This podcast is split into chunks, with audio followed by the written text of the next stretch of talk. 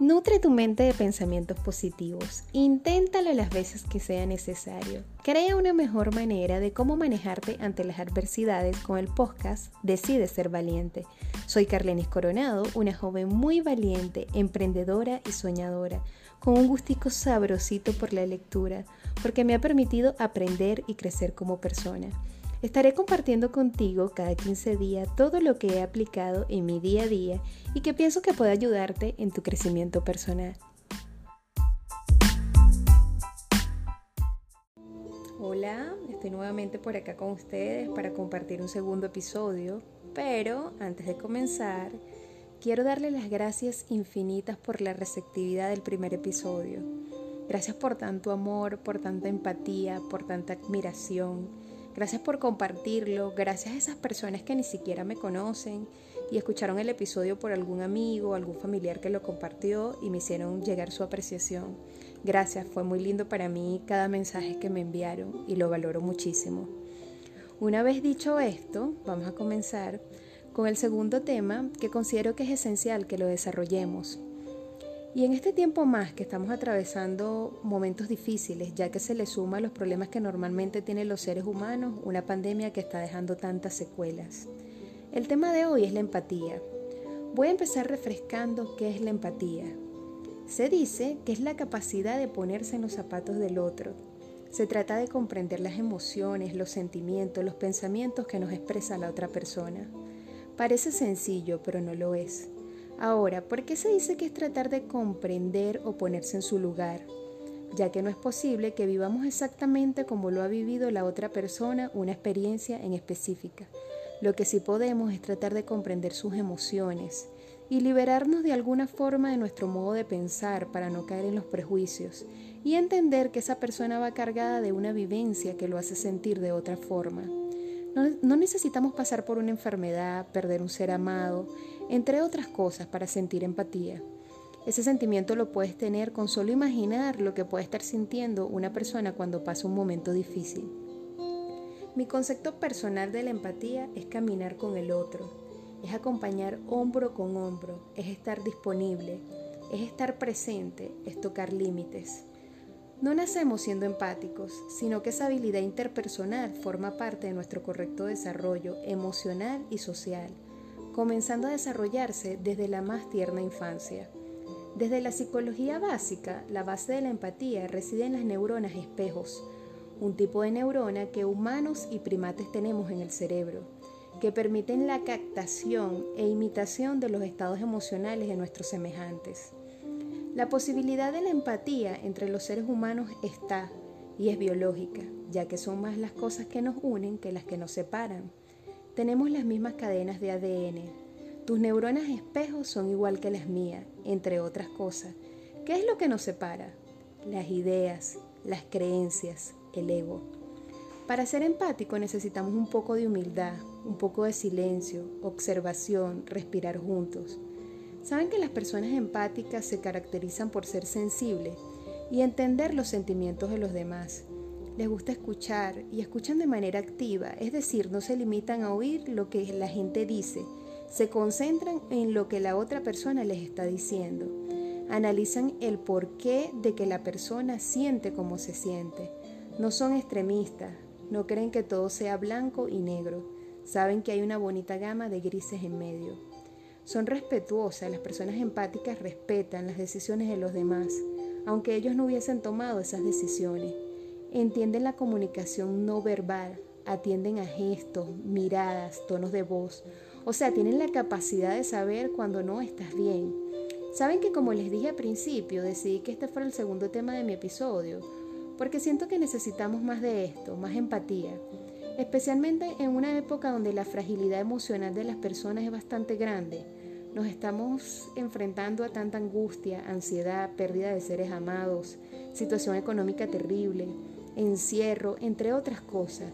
Y los malos tratos son frecuentes. Y pienso que todavía queda tanta crítica, tanto odio, tanta amargura, pérdida de amor.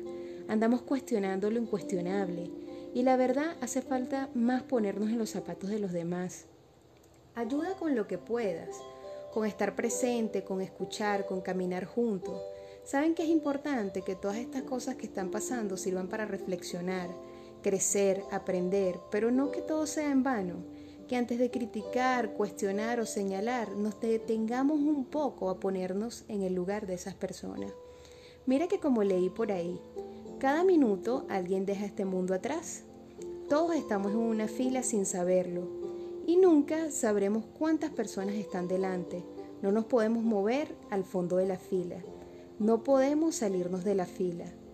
No podemos evitar la fila. Así que no sabemos hasta cuándo estaremos aquí. Pero mientras estemos, tratemos de ser mejor.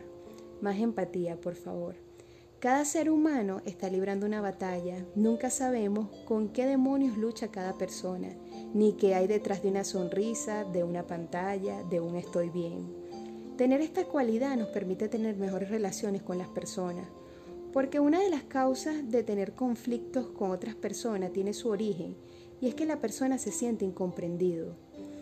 Saben que esto me parece muy importante que lo entendamos. Cuando uno pasa por un momento difícil, lo único que necesita es que te escuchen, es que te digan estoy aquí, entiendo cómo te sientes y que dejen fluir las cosas. Cuando estamos ahogados de dolor, angustia, no nos gusta que nos digan cosas como esta. Eso no es así, no tienes por qué pensar así, no tienes por qué decir eso, la vida sigue. O bueno, yo nunca he pasado por esto, pero la lógica me dice tal cosa. Tienes que salir, tienes que hacer esto. Saben que cuando yo iba a terapia psiquiátrica era semanal y las terapias eran dos a tres horas y me llegaron a preguntar, ¿qué te dice la psiquiatra? Y yo respondía nada, ¿en serio? ¿Sí? Y es que era lo correcto, cuando uno está herido solo necesita que te escuchen, Necesitas drenar esas emociones. dejen que todo fluya y esperen el momento adecuado para los consejos. Todo tiene su tiempo. No pasemos por imprudentes. Cada quien tiene que vivir su dolor, su vivencia. Llega un punto donde ya empiezas a ver las cosas con más claridad y empiezas a salir de ese abismo, pero hay que entender que todo tiene un proceso y que además es justo y necesario vivirlo. Saben que cuando somos empáticos, eso nos describe como unas personas respetuosas y respetables, nos permite transmitir generosidad y también nos ayuda a ser más objetivos y justos. Quiero compartir con ustedes unas recomendaciones para desarrollar la empatía.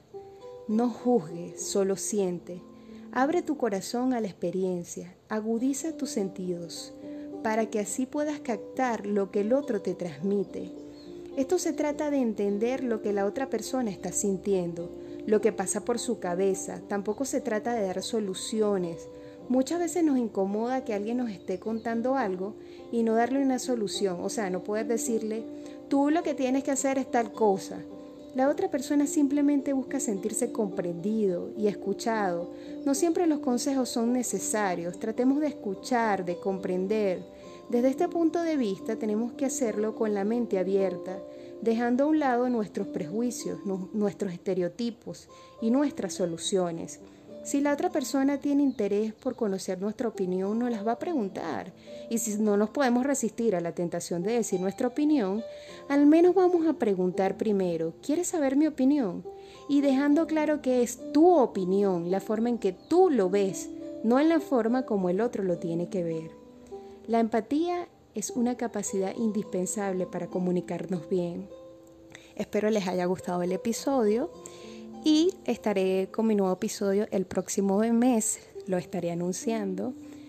Como les comenté, pueden suscribirse, pueden compartirlo con alguna persona que crean que les pueda ayudar. Y si están escuchándolo de alguna aplicación donde pueden dejar alguna apreciación o alguna estrellita, lo valoro mucho. Les envío un abrazo y nos vemos prontito.